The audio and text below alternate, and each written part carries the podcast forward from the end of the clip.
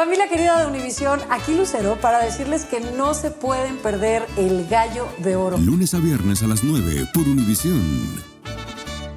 Univisión Reporta es un podcast de euforia. La NASA dio a conocer un conjunto de imágenes captadas por el telescopio espacial Webb, el más poderoso en la actualidad, y muestran a la galaxia más antigua alguna vez registrada. Las primeras imágenes del telescopio espacial James Webb sorprendieron al mundo. Es una misión que consiste del telescopio espacial más grande y más poderoso de nuestra historia. Y este es apenas el comienzo, un adelanto de las impresionantes capacidades del telescopio. Y estará mirando al pasado y además nos estará trayendo pistas sobre los inicios del universo.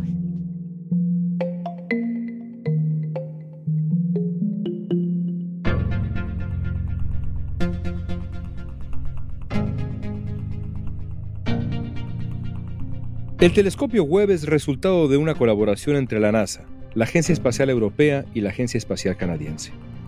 El proyecto recibió 10 mil millones de dólares para su desarrollo y las expectativas de sus creadores son de verdad muy altas.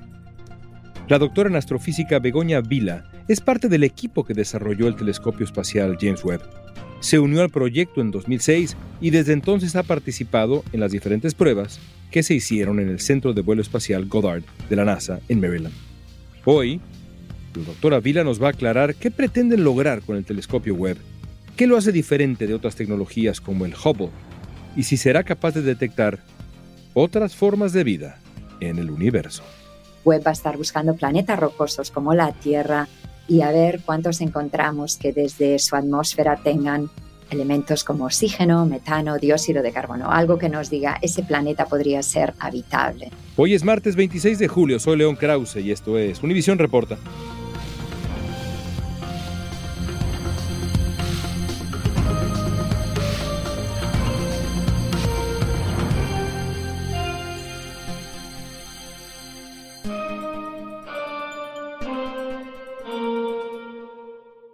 Begoña, ¿qué es el telescopio Webb?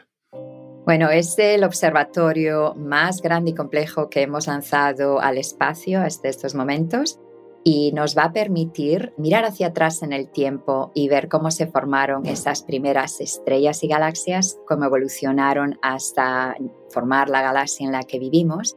Y también nos va a permitir seguir buscando estos planetas alrededor de otras estrellas que ahora sabemos que existen pero nos va a poder dejar ver la atmósfera de esos planetas y claro, vamos a buscar por planetas que tengan una atmósfera que se parezca a la de la Tierra, ¿no? En esta búsqueda continua de si estamos solos.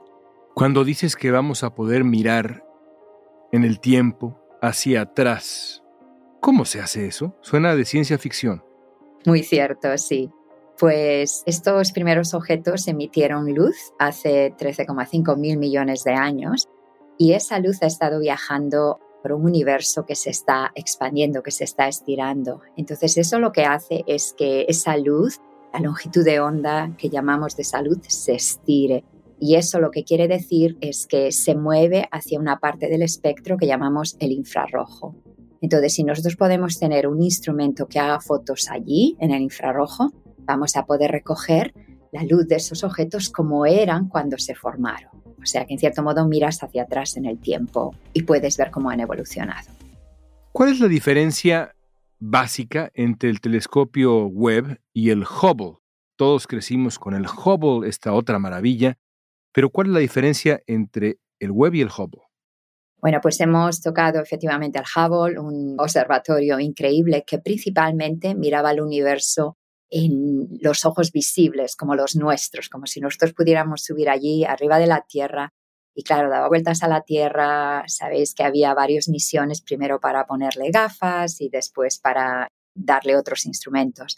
Webb mira en una longitud de onda distinta, en este infrarrojo, otra parte del espectro. Entonces, esa es una diferencia fundamental, porque es lo que permite ver más lejos de lo que es capaz de ver Hubble. Y después nosotros estamos muy lejos, estamos a 1,5 millones de kilómetros, cuatro veces la distancia de la Luna. No podemos ir a arreglarlo. Entonces, por eso hubo que hacer muchas pruebas en la Tierra para estar seguro de que funcionaba. Y puedo mencionar otra diferencia muy importante que es el tamaño del espejo. El espejo de Webb es 10 veces más grande que el de Hubble. Y un espejo más grande es como un cubo más grande que nos permite recoger más agua. En este caso nos permite recoger más luz y por eso podemos ver cosas que son mucho más débiles de lo que era capaz de ver Hubble. El telescopio Hubble fue puesto en órbita en abril de 1990 y fue un proyecto conjunto de la NASA y la Agencia Espacial Europea que formó parte del programa Grandes Observatorios.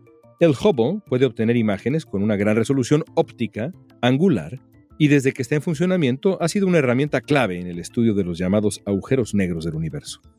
El Hubble sigue orbitando la Tierra y de acuerdo con la BBC, la NASA aclaró que el telescopio Webb no lo va a reemplazar. Son cosas distintas. Mientras Hubble sigue estudiando principalmente en longitudes de onda óptica y ultravioleta, Webb se dedica a observar el universo con luces infrarrojas. ¿Cuánto tiempo duró la construcción, el diseño del Webb? Pues han sido como todas estas misiones que son así de grandes, 25 años. Empezó un poquito el concepto en 1995. Se empezó a realmente hacer alrededor del año 2000 y después ha sido un proceso muy largo muchas de las tecnologías, cuando los científicos dijeron, este fue un proyecto que los científicos dijeron, nos gustaría poder ver al universo así para contestar estas preguntas fundamentales. Pero claro, en aquellos momentos muchas de las tecnologías necesarias para hacerlo no existían. Entonces tienes que desarrollar las tecnologías, comprobar que funcionan bien y bueno, después hacer muchas pruebas para ver que todo va a estar bien a medida que lo montas y bueno, hasta llegar a, hasta hoy en día y que todo mereció la pena haberlo hecho bien, con paciencia, pero bien para llegar a, a donde estamos ahora. ¿Y dónde está el telescopio hoy?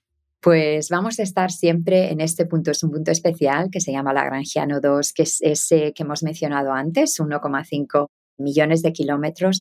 Es una zona especial porque se anula la gravedad entre el Sol y la Tierra. Siempre encuentras cinco de estos puntos donde la gravedad se anula. Entonces, si pones algo allí, se mantiene muy estable. Entonces, esa es una de las razones.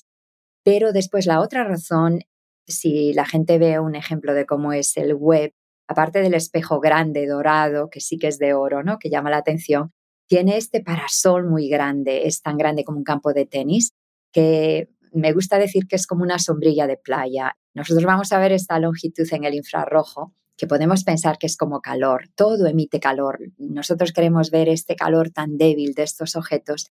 Entonces tenemos que enfriar los espejos y los instrumentos para poder detectar esa señal tan débil. Y lo hacemos porque estamos a la sombra de ese parasol. Entonces ese parasol siempre está mirando hacia el sol y la tierra, damos vueltas al sol como da la tierra y los espejos y los instrumentos están siempre a la sombra. Por eso podemos estar a esos 40 grados Kelvin, muy cerca del cero absoluto, que es necesario, es fundamental para que funcione el telescopio como debe. ¿Cómo fue que llegó hasta donde está hoy, a ese lugar? ¿Cuántos procesos tenían que salir a la perfección para que funcionara este objeto increíble? Muchos, sí, yo creo que teníamos, bueno, tenemos este parasol así de grande un campo de tenis cuando está abierto con cinco capas. Tenemos estos espejos que están hechos de 18 espejos pequeños. Este concepto se desarrolló, pero no puede lanzarse así dentro del cohete, ¿no? El cohete tiene un tamaño pequeño, entonces este observatorio tenía que ir doblado. Y decimos que es como un origami que teníamos que abrirlo, un transforme que teníamos que abrirlo después del lanzamiento. Entonces, Hubo fases muy críticas. El lanzamiento fue el 25 de diciembre, un regalo de Navidad muy bueno para todos nosotros. Y tardamos solo un mes, unos 30 días en llegar a ese punto L2. Pero durante ese viaje teníamos que desplegar este parasol, teníamos que bajar los espejos y teníamos que ver que se enfriaba bien, teníamos la antena para comunicarnos con la Tierra, el panel solar que nos da energía llamábamos estos 29 días de terror, de estas cosas que fueron todas fenomenal, pero que habría muchos puntos de fallo, ¿no? Que podrían haber ido mal.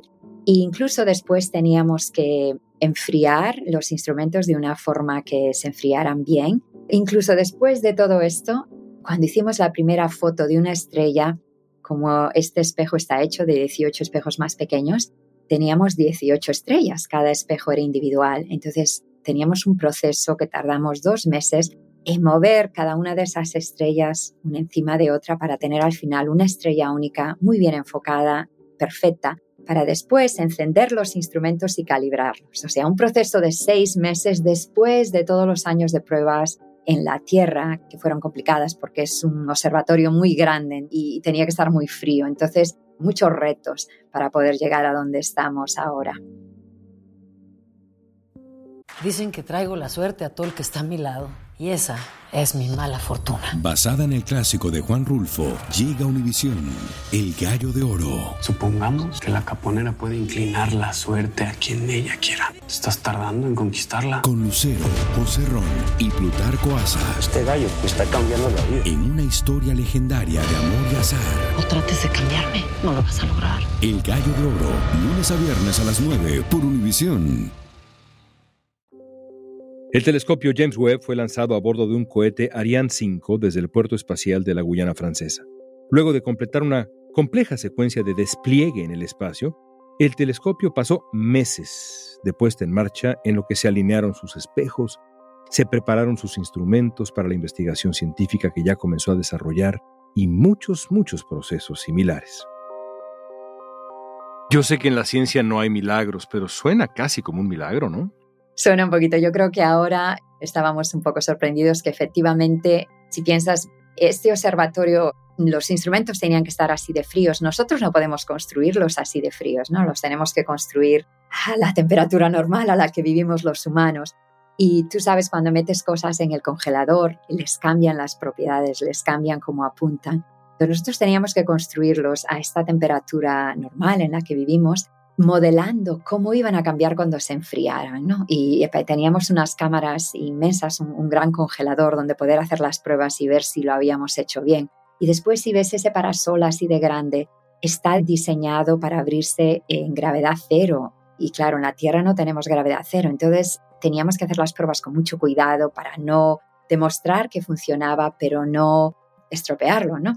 Hay mucho trabajo detrás muchos esfuerzos de muchísima gente muy buena y después sí parece un poquito que estamos todos un poquito pellizcándonos de que ha ido así de bien, ¿no? Una vez que estamos en el espacio.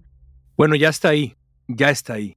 Y ya que está ahí, ¿cuál es la misión del telescopio? Bueno, ya se vieron un poquito, yo creo que estas imágenes que ha visto todo el mundo, que son incluso mejores de lo que esperábamos, ya muestran un poquito lo que queremos hacer con este observatorio. Si han visto ustedes, teníamos esta imagen de muchas galaxias, este campo profundo, que ya vemos que incluso allí ya empezamos a encontrar casi sin probar, porque eso fue, se hicieron muy rápido, en poquitas horas. Antes de desayunar, decimos, ya las teníamos hechas. Son imágenes que Hubble tardó días en hacer y nosotros podemos llegar más allá en menos tiempo. Entonces, ¿cómo se pueden encontrar estas primeras galaxias iniciales? ¿Cómo fueron cambiando hasta llegar a la nuestra?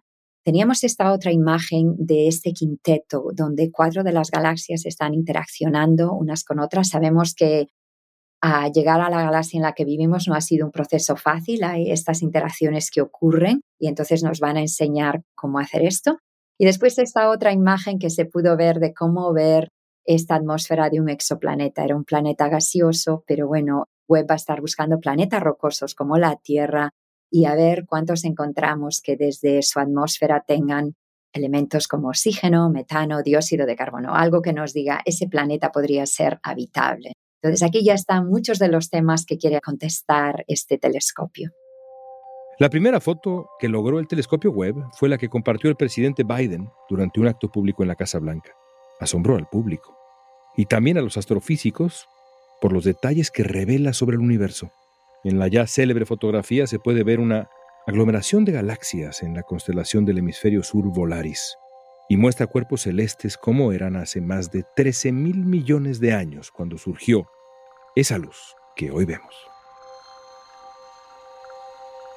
Como nos decías, ocurrió esta presentación de las primeras imágenes. Yo quisiera preguntarte qué sentiste al verlas, tú que has trabajado en este proyecto por años, cuando finalmente las ves, lo que nos ha traído el telescopio Webb desde allá, millones y millones y millones de kilómetros de distancia. ¿Qué sentiste?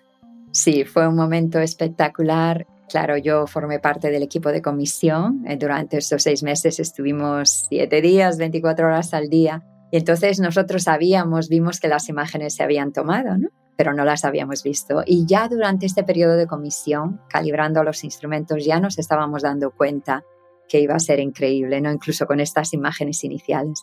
Entonces, cuando las vimos de verdad, a pesar de todas las expectativas, creo que son imágenes asombrosas, de una nitidez, vamos, increíbles. Y bueno, fue un día muy especial para todos nosotros. Creo que aún estamos un poquito así en la nube. Es increíble, no sabes, es una felicidad que no sé cómo compartir de, de lo bien que está funcionando. Esto es solo el principio. Y ya nos decías un poco qué va a estar buscando el web en los próximos años pero me gustaría que entraras un poco más a detalle. Primero te preguntaría, ¿su vida útil es cuántos años?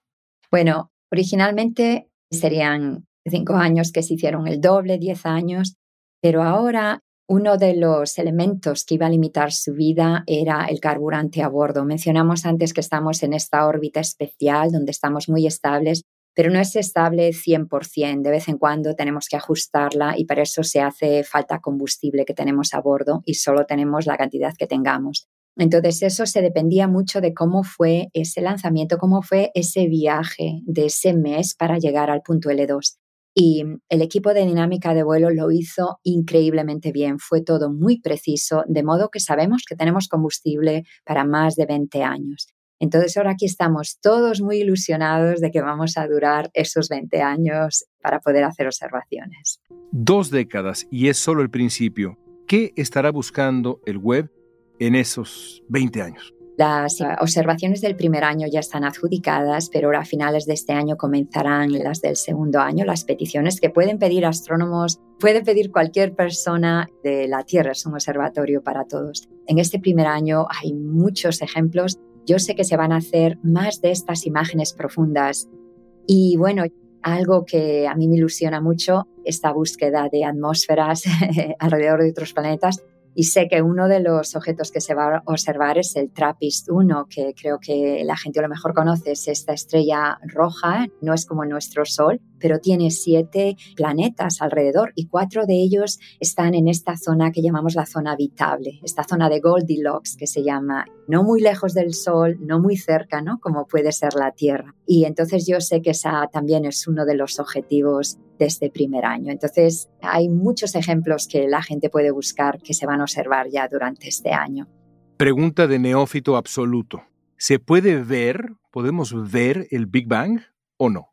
Pues el Big Bang en sí no lo podemos ver. Podemos ver los restos que dejó, ¿no? Esta gran explosión que calentó y que después, a medida que el universo se expandió, se fue enfriando. Cuando se hizo la propuesta del Big Bang, se dijo, si eso fuera verdad, haciendo todos los cálculos que hacen los científicos matemáticos, dijeron, teniendo en cuenta cuando habría sucedido a nuestro alrededor, mirando, deberíamos encontrar un poquito de calor que estaría presente por todas partes a unos 3 grados Kelvin. Y eso fue un observatorio que se hizo que se llamó COBE para buscar ese resto de calor que confirmaría y se encontró. De hecho, se adjudicó el premio Nobel uno de los eh, que recibieron el premio Nobel, el doctor John Mather, es el científico también jefe en el telescopio espacial James Webb, o sea que estábamos en muy buenas manos para nuestro viaje. Entonces, eso es lo que podemos ver después. Hubo ese periodo de gran calor donde todo estaba ionizado, los electrones, los protones, los fotones, que nada, ninguna luz se puede escapar, que es esa zona oscura. Cuando ya se empezó a enfriar el universo fue cuando se empezaron a coagular y a formar estos primeros objetos, que es lo que el telescopio Webb va a buscar. John Mather, científico principal del proyecto Webb, explicó en un comunicado que los científicos están encantados de que el telescopio Webb esté en marcha, que sea tan potente como esperaban y de que haya sobrevivido a todos los peligros para ser, dicen, nuestro ojo dorado en el firmamento. Ya sugerías algo por el estilo, pero ¿nos ayudará a entender si hay la posibilidad de vida en otros sitios? Nos dará el siguiente paso. Si tuviéramos esta conversación hace 50 años, tú me habrías podido preguntar, ¿tú crees que hay planetas alrededor de otras estrellas? Y yo te podría haber dicho, yo creo que sí. Después ya hubo Kepler test, todos estos observatorios que demostraron que sí, de hecho ahora quizá pensamos que quizá todas las estrellas tienen planetas. Los planetas que se encontraban al principio eran planetas grandes, ¿no? Porque eran más difíciles de ver, como un Júpiter o un Saturno. Ahora ya sabemos encontrar planetas más pequeños, podría ser similares a la Tierra más cerca de la estrella. Y ahora yo creo que es el siguiente paso. Ahora que ya tenemos estos cientos de planetas y que más se van a encontrar, cuántos de ellos tienen una atmósfera, porque vivir al lado de una estrella no es fácil, o sea, te puede volar la atmósfera, se te puede ir el agua aunque la tuvieras como lo vemos en nuestro sistema solar. Entonces, ver cuántos de ellos aún tienen una atmósfera y cuántos de ellos tienen una atmósfera con oxígeno, metano, dióxido de carbono, que dijéramos, ah, es una atmósfera como la Tierra. Aún después tenemos que seguir el pasito, ¿no? Porque aún nuestra vida también ha sido especial, ¿no? Que estemos nosotros aquí, no llevamos tanto tiempo en la Tierra, o sea que es un proceso de ir tirando poquito a poco, pelando la cebolla, que se dice, pero en esa dirección, ¿no? De buscar si efectivamente estamos solos en este universo tan grande. Después del telescopio web, dentro de 20 años, ya te puedo preguntar, ¿qué sigue? Estabas diciendo ahora que si tuviéramos esta conversación hace 50 años, habríamos hecho esas preguntas sobre los planetas y las estrellas. Bueno, te estoy preguntando esto a 20 años de distancia del final del ciclo de vida del telescopio web. ¿Y después?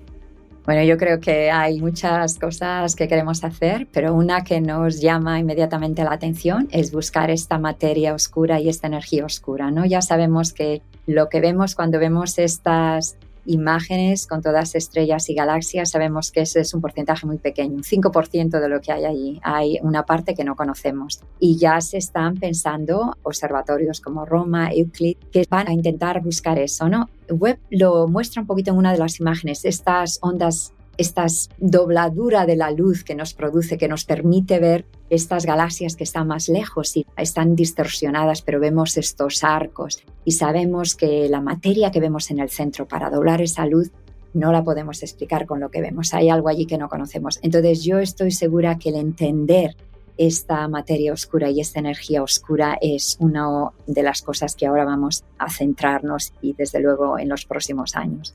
Y bueno, y dejando la exploración, pues claramente la vuelta a la luna, ¿no? que yo creo que tiene mucha ilusión para mucha gente y bueno, que también va a ser otro esfuerzo, empezando con la luna y quizá Marte, ¿no?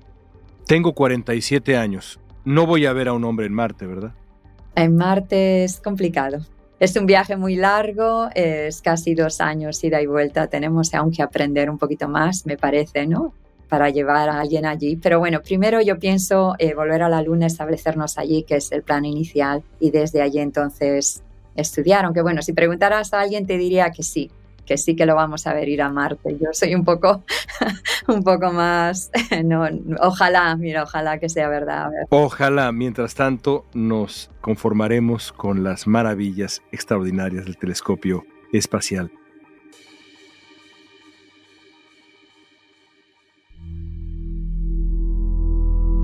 Durante este primer año, como nos dijo nuestra entrevistada, una de las misiones del telescopio Webb será la búsqueda de atmósferas alrededor de otros planetas, especialmente en el TRAPPIST-1. Una atmósfera acuosa no significa necesariamente que un planeta o exoplaneta tenga vida. En un reportaje del New York Times explican que es necesario que los científicos también detecten una bioseñal, una molécula o una combinación de varias moléculas que sea distintiva de los seres vivos para confirmar que un planeta está vivo. El agua sería por supuesto un hallazgo de especial interés ya que es un elemento esencial y encontrarla podría ser un punto de partida para buscar otras formas de vida en el universo.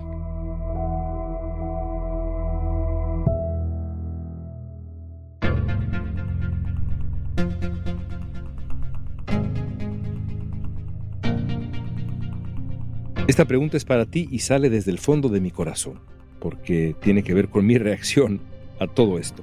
¿Qué tan pequeño te sientes cuando escuchas de la inmensidad del universo, dados los milagros del telescopio web? Usa la etiqueta Univisión Report en redes sociales. Comparte tu opinión en Facebook, Instagram, Twitter o TikTok.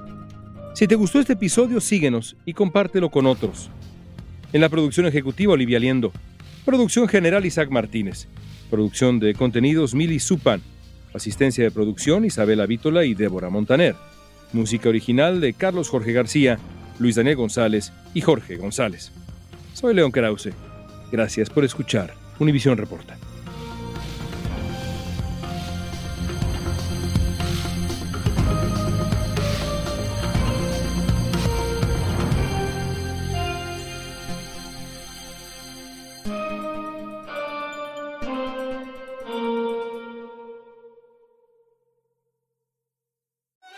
Querida de Univisión, aquí Lucero para decirles que no se pueden perder el gallo de oro. Lunes a viernes a las 9 por Univisión.